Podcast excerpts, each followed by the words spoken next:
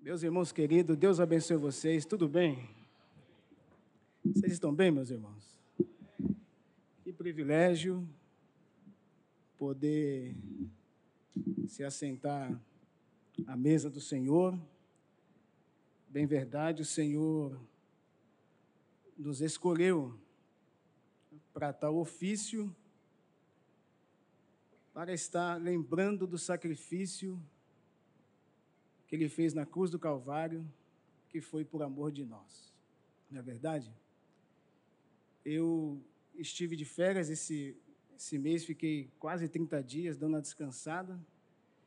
Eu confesso que até você estranha um pouco ficar os domingos com a família, sabia, meus irmãos? A atividade pastoral, estava aqui servindo a ceia com os irmãos, eu até esqueci de servir os diáconos, tá vendo? Você fica 30 dias, você fica um pouco meio, meio desligado. Mas você que trouxe a sua Bíblia, vamos para o texto sagrado? Abra sua Bíblia, por gentileza. Livro de Atos dos Apóstolos, capítulo de número 4, a partir do versículo, somente o versículo de número 31.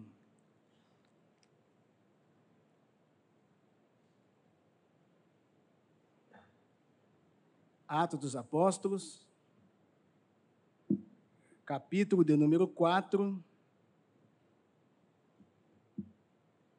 versículo de número 31. Quem achou, diga amém. Está escrito assim: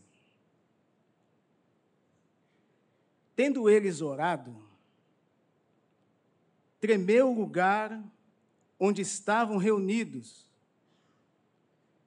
todos ficaram cheios do Espírito Santo e com ousadia anunciavam a palavra de Deus. Vamos orar, meus irmãos? Senhor Jesus, mais uma vez nós estamos em tua presença, já louvamos o teu nome, agradecemos ao Senhor pelos dízimos, pelas ofertas. Agora é o momento oportuno em que o Senhor queira falar conosco através da tua palavra. Que os nossos corações e ouvidos possam estar atentos, Senhor, para ouvir aquilo que o Senhor tem para falar conosco aqui essa noite. É o que nós te pedimos e te agradecemos em nome de Jesus. Podemos assentar. Meus irmãos queridos,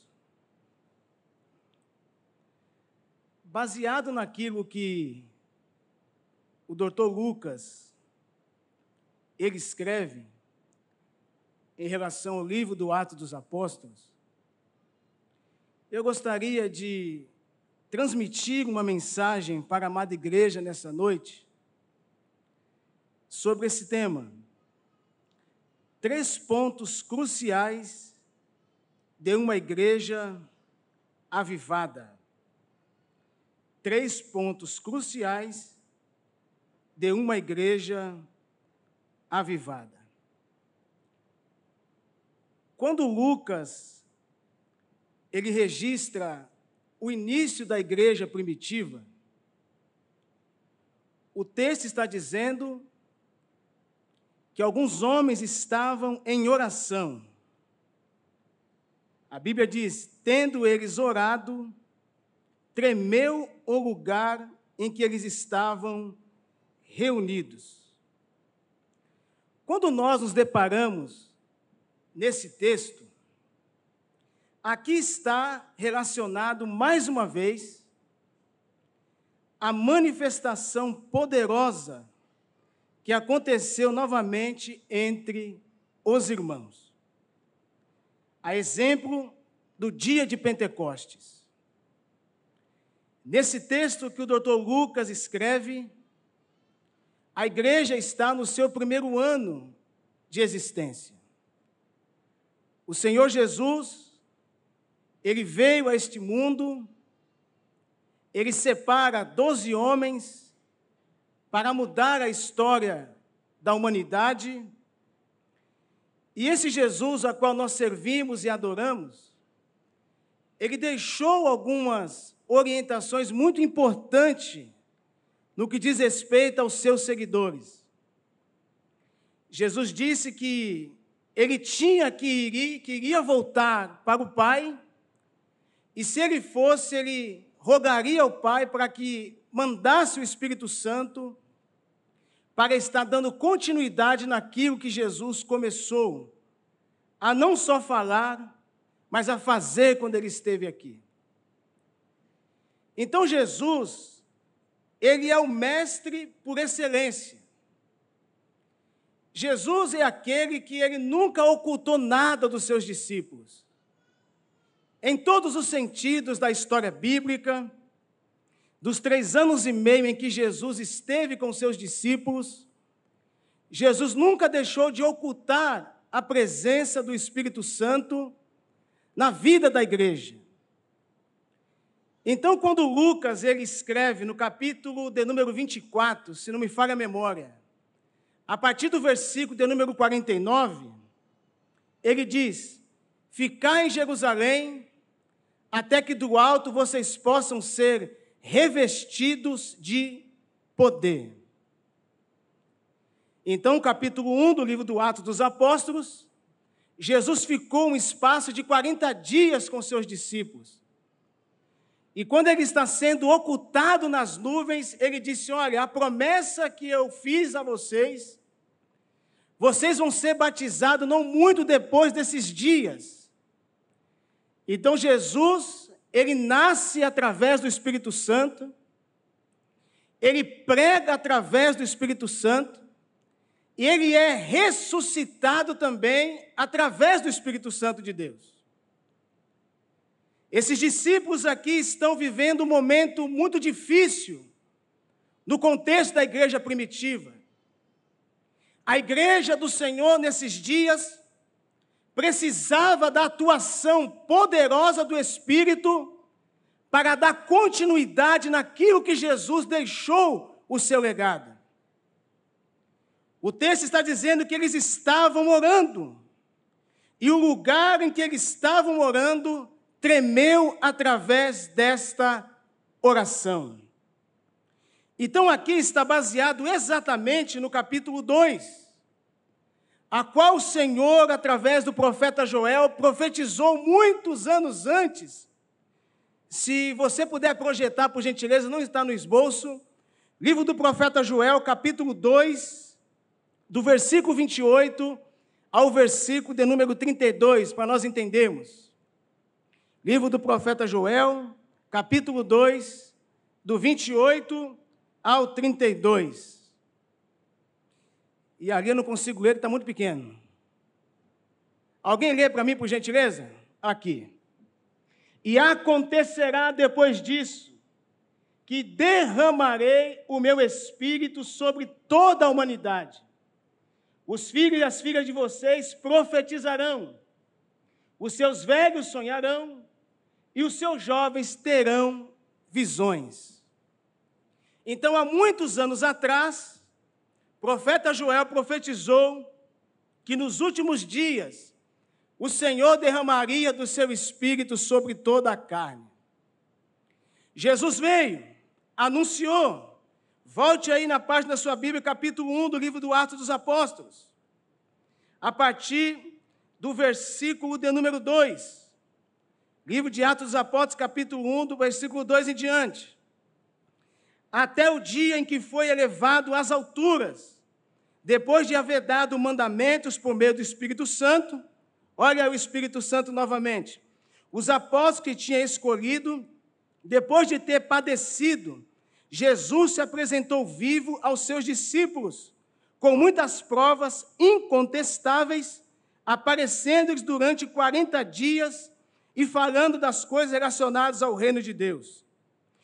E comendo com eles, deu-lhes esta ordem: não se afaste de Jerusalém, mas esperem o quê? A promessa do Pai, a qual vocês ouviram de mim, porque João, na verdade, batizou com água, mas vocês serão batizados com o Espírito Santo dentro de poucos dias. Jesus não é homem para que minta, e nem filho do homem para que se arrependa. Jesus fica no espaço de 40 dias. Textual do pentecostalismo clássico, a qual nós acreditamos. A igreja está reunida no capítulo 2 de Atos. Acompanhe comigo na sua Bíblia. Ao cumprir-se o dia de Pentecostes, 50 dias após a ascensão de Cristo, estavam todos reunidos no mesmo lugar. E de repente veio do céu um som como de um vento veemente e impetuoso e encheu toda a casa em que estavam sentados e apareceram distribuídas entre eles línguas como de fogo, os quais pousaram sobre cada um deles. O texto diz: E todos ficaram cheios do Espírito Santo e começaram a falar em outras línguas, aguardando conforme o Espírito Santo que falasse. Primeiro ponto que eu vejo aqui, com a igreja ser avivada, e ela continuará sendo avivada, é esperar a palavra de Deus se cumprir na vida dos seus discípulos, dos seus seguidores. A igreja está reunida. E o texto diz que naquele dia o Senhor abriu os céus e encheu a sua igreja do Espírito Santo de Deus. Então, o primeiro ponto que eu gostaria de abordar aqui com vocês essa noite é: qual é o primeiro ponto para a igreja ser uma igreja avivada? Por ser uma igreja viva. Primeiro ponto, o poder da oração. Olha o que o texto diz: tendo eles orado, está no plural, não no singular. A igreja do Senhor, quando se reúne, Jesus falou: a minha igreja não será conhecida por milagres, a minha igreja não será conhecida por ressuscitar os mortos, isso é muito importante. A minha igreja não será é, conhecida como aquele que eu curo, que eu liberto, que eu transformo, isso é importante também, mas Jesus disse: a minha igreja será conhecida como casa de oração. Meus irmãos queridos, se é que eu posso usar esse termo, é quase impossível servir a Deus se você não tiver uma vida de oração. A igreja primitiva orava. A igreja primitiva intercedia. O lugar só tremeu depois da oração. Quantos já ouviram esse ditado? Antigo. Pouca oração, pouco poder. Muita oração, muito poder. Nem sempre a oração será respondida de imediato. Mas aqui o contexto precisava ser respondido de imediato. Qual é o sentido de orar, da igreja orar e o lugar tremer? É Deus manifestando o seu poder na vida da igreja primitiva. Olha o que o doutor Lucas escreve em Atos ainda, capítulo 12, a partir do versículo 5. Olha o que Pedro, quando estava na prisão, olha o que aconteceu. Havendo, havia oração incessante a Deus por parte da igreja a favor dele. Vamos ler lá o versículo, a partir do versículo 5, do 6 ao 11. Assim Pedro era mantido na prisão, mas havia o quê? Oração incessante, batendo na porta. Pedi, pedi e dá-se. Se você bater, a porta vai abrir. Se você orar incessantemente, o seu milagre vai chegar. Olha o que o texto está dizendo: a situação está difícil. Prenderam a Pedro, Tiago vai ser morto à espada. E o texto diz que a igreja estava orando em favor dele, versículo 6. Na noite anterior, no dia em que Herodes ia apresentar ao povo, Pedro dormia entre dois soldados, preso com duas correntes. Sentinela junto à porta guardava a prisão. Versículo 7. Como é que pode o camarada sabendo que vai morrer e dorme? Eis, porém, que sobreveio um anjo do Senhor. Os irmãos conseguem entender a ferramenta que Deus nos deu? Quando a igreja ora, Deus envia anjos. Vou repetir, meus irmãos. Quando a igreja ora, o milagre acontece. Eu não sei como você chegou aqui esta noite, mas a palavra de Deus está me dando base para te dizer: continue orando, porque eu sou o progenitor do milagre na tua vida. Sobreveio um anjo do Senhor, e uma luz iluminou a prisão. O anjo tomou, o anjo tocou, e indo para Pedro, dizendo: Levanta-te depressa. Então as correntes caíram das suas mãos dele, versículo 8. Deixa eu ler aqui, que ali está muito pequeno. E o anjo continuou: Coloque o cinto e calce as sandálias. E ele fez o assim. O anjo disse mais: Põe a capa e siga-me. Olha o poder da oração. Quer ver outro exemplo? Paulo e Silas na prisão. Livro de Atos ainda, capítulo de número 16, do versículo 25 ao versículo de número 26. Olha o que o texto diz: Por volta da meia-noite, Paulo e Silas oravam e cantavam louvores a Deus. Pode prender o homem de Deus, pastor Davi, mas não pode prender a sua adoração. Pode colocar o gema sobre as nossas mãos, mas a nossa boca e nossa mente está totalmente voltada para Deus. Nada pode calar a voz daquele que adora, nada pode impedir aquele que clama a Deus. Eles oravam e cantavam a Deus. E os demais companheiros da prisão escutavam contagiante. De repente, é igual o livro do Ato dos Apóstolos, dia do Espírito Santo. As coisas de Deus acontecem quando você menos imagina. De repente, sobreveio tamanho terremoto que aconteceu o quê? Que sacudiu os alicerces da prisão. Meu Deus do céu.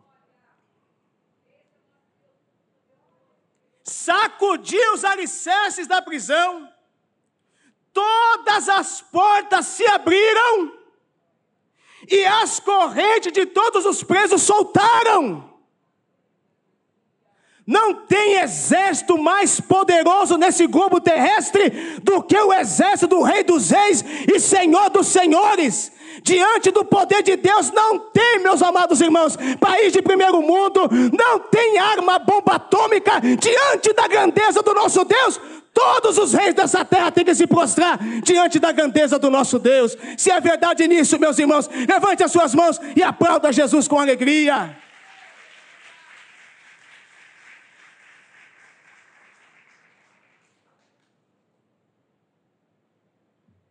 A pergunta é, aplicando o texto aos nossos corações aqui essa noite: Quais são as algemas que tem que cair da mim da sua vida? O que está te prendendo? sua vida com Deus.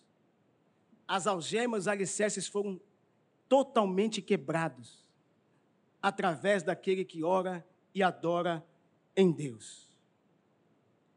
Aqui nesse texto, o lugar tremeu mais uma vez por causa do poder da oração e do louvor a Deus. Oração, uma ferramenta importante que Deus emprestou, deu para a igreja. Olha o que Paulo escreve em Efésios capítulo 6, versículo 18. Olha o que Paulo diz: Orem todo o tempo no Espírito, com todo tipo de oração e súplica, e para isso vigie com toda perseverança e súplica por todos os santos. Olha o poder da intercessão. Eu costumo dizer, meus irmãos, que ninguém, querido pastor Davi, pelo menos o pensamento que eu tenho, você pode pensar diferente que eu. Ninguém vem no Evangelho de paraquedas.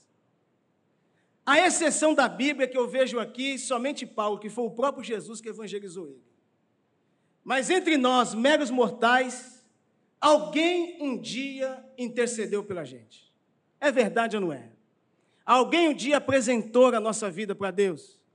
Tem pessoas que estão aqui que veio que o pai e a mãe era crente, foi criado na igreja e hoje também serve ao Senhor, e a partir daí os netos também servirão ao Senhor, e aí sucessivamente. Então, essa é a ferramenta que Deus deu para a igreja, o poder da intercessão.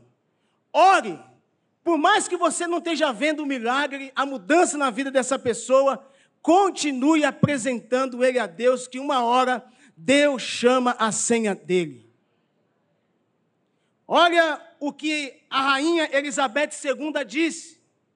Olha a expressão que ela usou. Tenho mais medo de um crente de joelhos do que todo o exército britânico.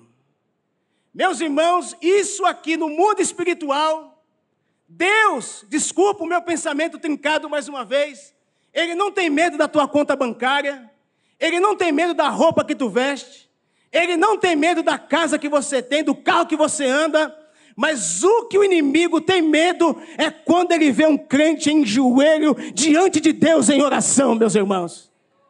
Eu desconheço algo mais lindo e mais sublime nesse mundo do que quando o crente se prostra na presença de Deus e clama a Deus pela sua misericórdia sobre a sua vida.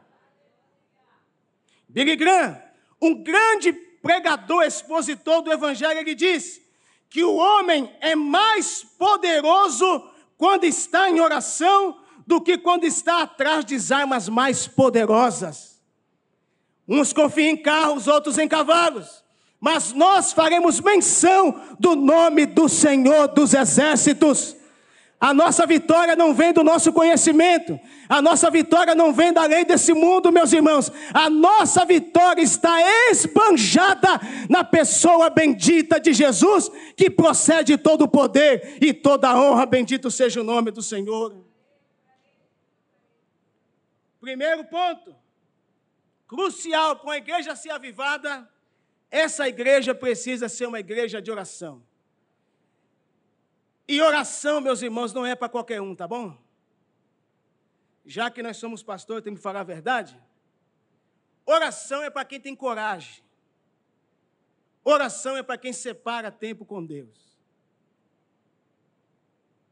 Eu não sei os irmãos, mas eu acho que Deus tem feito na minha vida, pastor Davi, durante todos esses anos, 19 anos que eu estou servindo a Deus, o pouco que Deus me emprestou aqui nessa terra, eu galguei através da oração. Tudo, tudo, tudo, tudo sem imaginar. Buscai primeiro o reino de Deus e a sua justiça, e todas essas coisas vos serão acrescentadas. Quando você coloca o projeto da tua vida em oração na mão de Deus, não tem como dar errado. Vou repetir. Quando a planilha da tua vida está estampada na mão de Jesus, não tem como dar errado. O problema, sabe o que é? Que a gente pensa que tem um domínio sobre a nossa própria vida. Que a gente quer fazer coisas sem consultar Deus. Mas quando nós nos quebrantamos em oração, a oração quebranta o homem diante de Deus. E ele é dominado totalmente pelo Espírito Santo sobre a sua vida. Quer ser bem sucedido nessa vida? Quer ter uma vida próspera, espiritualmente falando? Tenha uma vida de oração. Está estampado na Bíblia, Jesus orava e orava muito. Aliás, meus irmãos, quando Jesus está prestes para ser crucificado, ele já sabia do seu sofrimento. O texto diz que ele foi para um lugar chamado Getsemane. E o texto diz que quando ele orou, ele orou dizendo: Pai, se possível, passa de mim esse cálice, mas todavia não seja feita a minha vontade, mas sim a tua. Imagine se Jesus não estivesse orando para suportar o que estava por vir. Então Jesus orava. Segundo ponto, a Bíblia diz: todos ficaram cheios do Espírito Santo. Primeiro ponto, eles oram, o lugar estremece. E o segundo ponto crucial para ser uma igreja avivada essa igreja precisa do poder do Espírito Santo sobre a sua vida. O que é o Espírito Santo? Pneumatologia. Não é uma força ativa da parte de Deus. O Espírito Santo é a terceira pessoa da Santíssima Trindade. Deus Pai, Deus Filho e Deus Espírito Santo. O Espírito Santo é o consolador que o mundo não pode receber porque não está nele. Mas Jesus diz: vocês receberão o Espírito Santo da verdade, e ele estará com vocês todos os dias até a consumação dos séculos. Léo, tem hora que o papai não está, tem hora que a mamãe não está, tem hora que a esposa não está e tem hora que o esposo não está, mas o Espírito Santo de Deus está. Todos, sem exceção. O Espírito Santo aqui nesse texto não veio só na parte da frente da igreja ou no meio do lado. A Bíblia diz que todos ficaram cheios do Espírito Santo de Deus. Quando nós temos uma vida de oração, isso é claro, é óbvio que nós vamos experimentar a plenitude do Espírito Santo em sua totalidade. Um crente cheio do Espírito Santo, ele é diferente. Aliás, Jesus era cheio do Espírito Santo. Projeta aí para mim, por gentileza, também não está no esboço, veio aqui no meu coração agora. Lucas capítulo 4, do 18 ao 19. Evangelho de Lucas, capítulo 4, do 18 ao 19. Mas Jesus, capítulo 4, 18 e 19. Evangelho de Lucas, capítulo 4, 18 e 19. O Espírito do Senhor está sobre. Por que, que o Espírito do Senhor está sobre Jesus? Para quê? Porque ele me ungiu para evangelizar os pobres, primeiro ponto. Enviou-me para quê? Para proclamar a libertação aos cativos. Quem liberta é o Espírito Santo. Quem convence o homem do pecado, da justiça e do juízo? Não, não somos nós, pastores. É o Espírito Santo que entra na vida da pessoa e convence ele que ele precisa de um Salvador. A restauração da vista aos cegos, para pôr em liberdade os oprimidos e proclamar o ano aceitável do Senhor. Jesus, de fato, era cheio do Espírito Santo. Quando uma pessoa tem o Espírito Santo e ele é cheio do Espírito Santo, acontece o que aconteceu no livro de Atos, capítulo 6, versículo 10. A Bíblia diz que já na igreja primitiva tinha alguns opositores na obra de Deus. E a Bíblia diz que tinha uns, uns cidadãos, um, umas pessoas aqui chamadas da sinagoga dos libertos, dos sirineus, dos alexandrinos e da Cilícia, essa turma queria impedir a expansão da igreja primitiva. E o texto diz que Estevão, cheio do Espírito Santo, não podiam resistir à sabedoria e ao espírito que Estevão falava. Por quê? Porque Estevão foi um homem cheio do Espírito Santo de Deus. Quer ver outro personagem que teve uma vida depois transformada, depois que ele recebeu o Espírito Santo? Foi o apóstolo Pedro.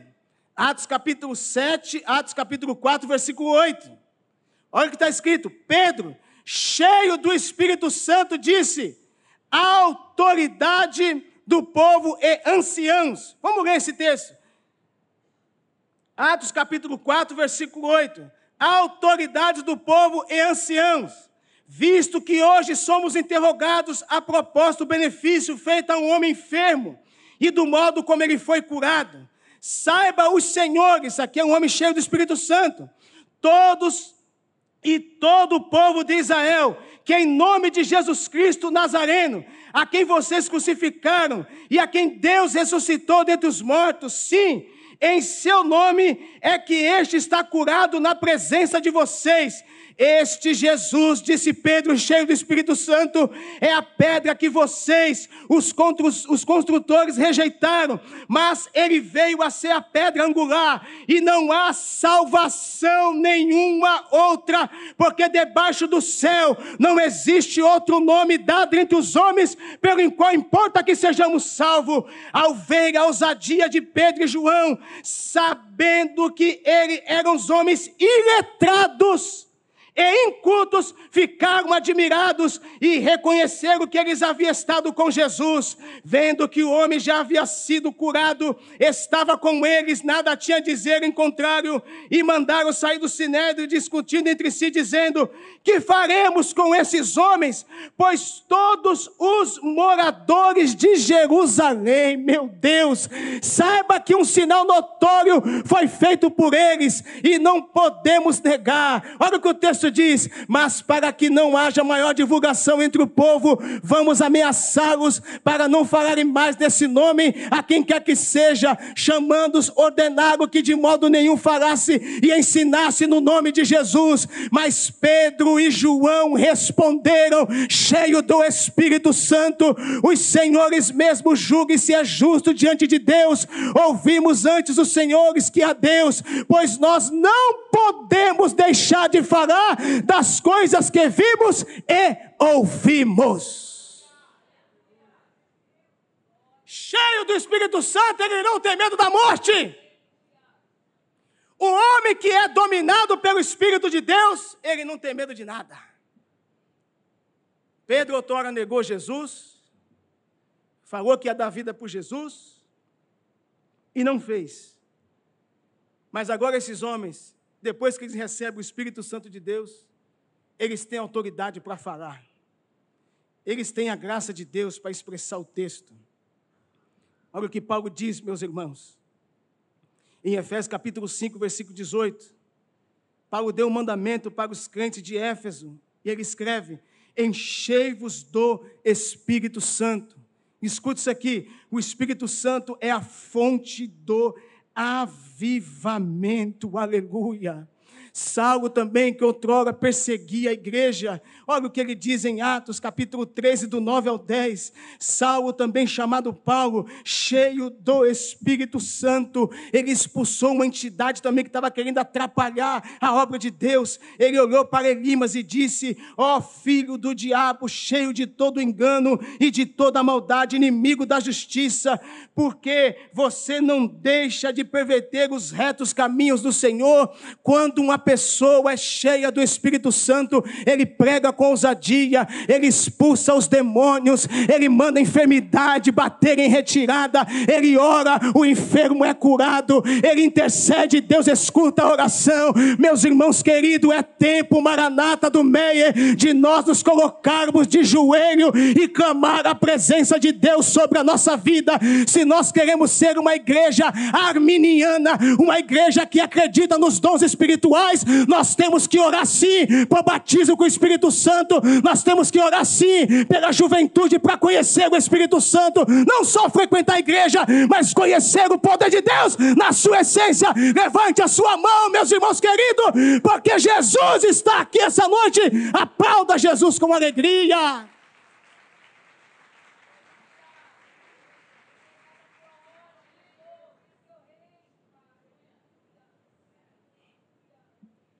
O Espírito Santo,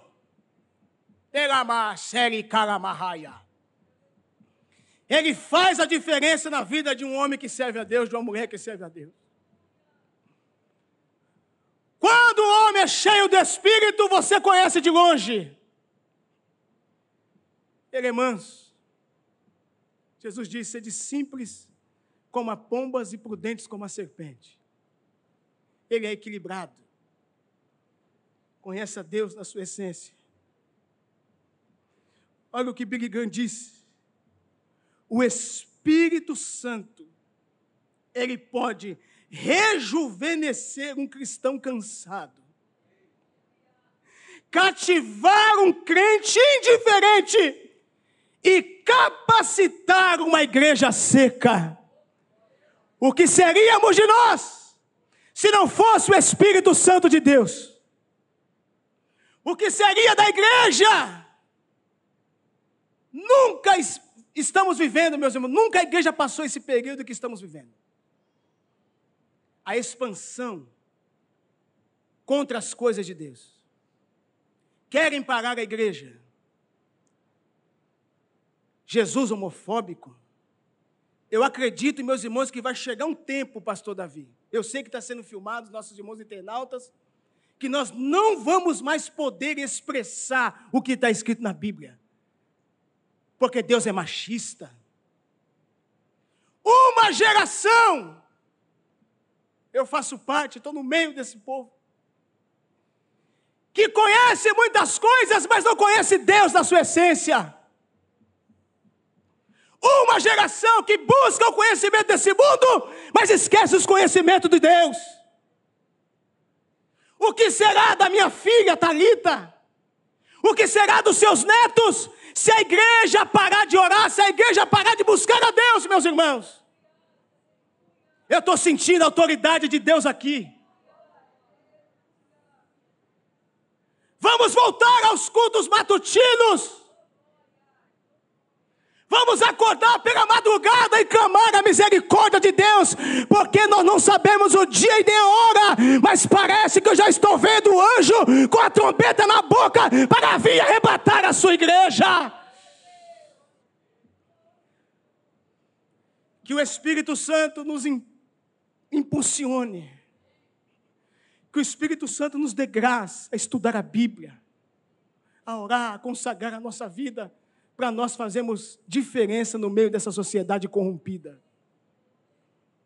Hoje eu estava lendo um pouco o livro de John Stott, eu creio na pregação, e ele fala um pouco acerca disso. Sociedade expansiva, tudo na palma da sua mão. É tanta informação que seu cérebro não consegue nem captar. daqui um dia, meus irmãos, nada mais vai ser errado. O certo é errado e o errado é o certo.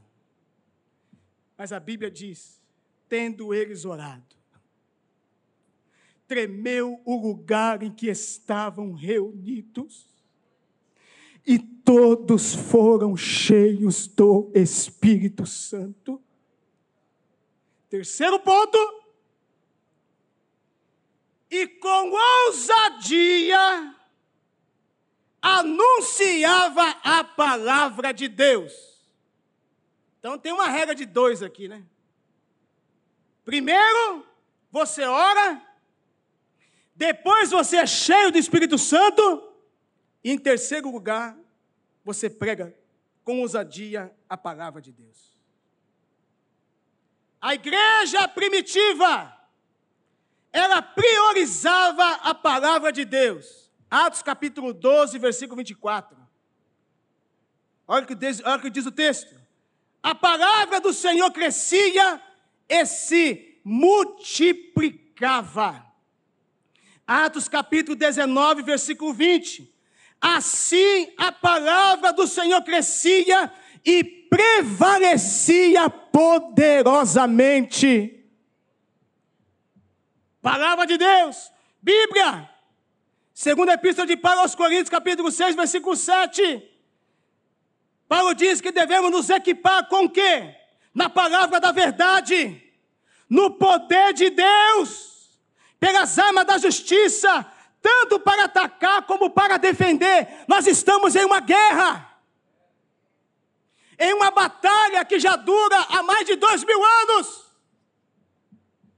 Paulo diz: porque as armas da nossa milícia não são carnais, mas sim poderosas em Deus para a destruição das fortalezas.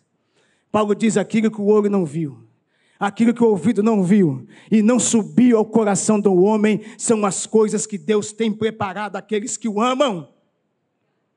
Paulo diz mais em 2 Tessalonicenses capítulo 3, versículo 1. Paulo pede oração para que a palavra do Senhor tenha livre curso Finalmente, irmãos, olha a oração de novo ele pedindo. Orem por nós. Olha, Paulo pedindo oração para a igreja. Eu preciso que vocês orem por mim. Para quê? Para que a palavra do Senhor se propague. e seja glorificada, como aconteceu entre vocês. Olha o que o profeta Abacuque diz. Em meio a um desvio espiritual, já estou encerrando, calamidade no povo de Judá. Abacuque diz, capítulo 3, versículo 2: Senhor, tenho ouvido a tua fama e me sinto alarmado. Eu sei que o povo esqueceu do Senhor, mas eu estou clamando: aviva a tua obra, ó Senhor. No decorrer dos anos, e no, des, e, no de, e no discurso dos anos, faz-o conhecida, na tua ira, lembra-te da misericórdia. Para nós encerrarmos, meus irmãos, Hebreus capítulo 4, versículo 12. Eu gosto desse texto.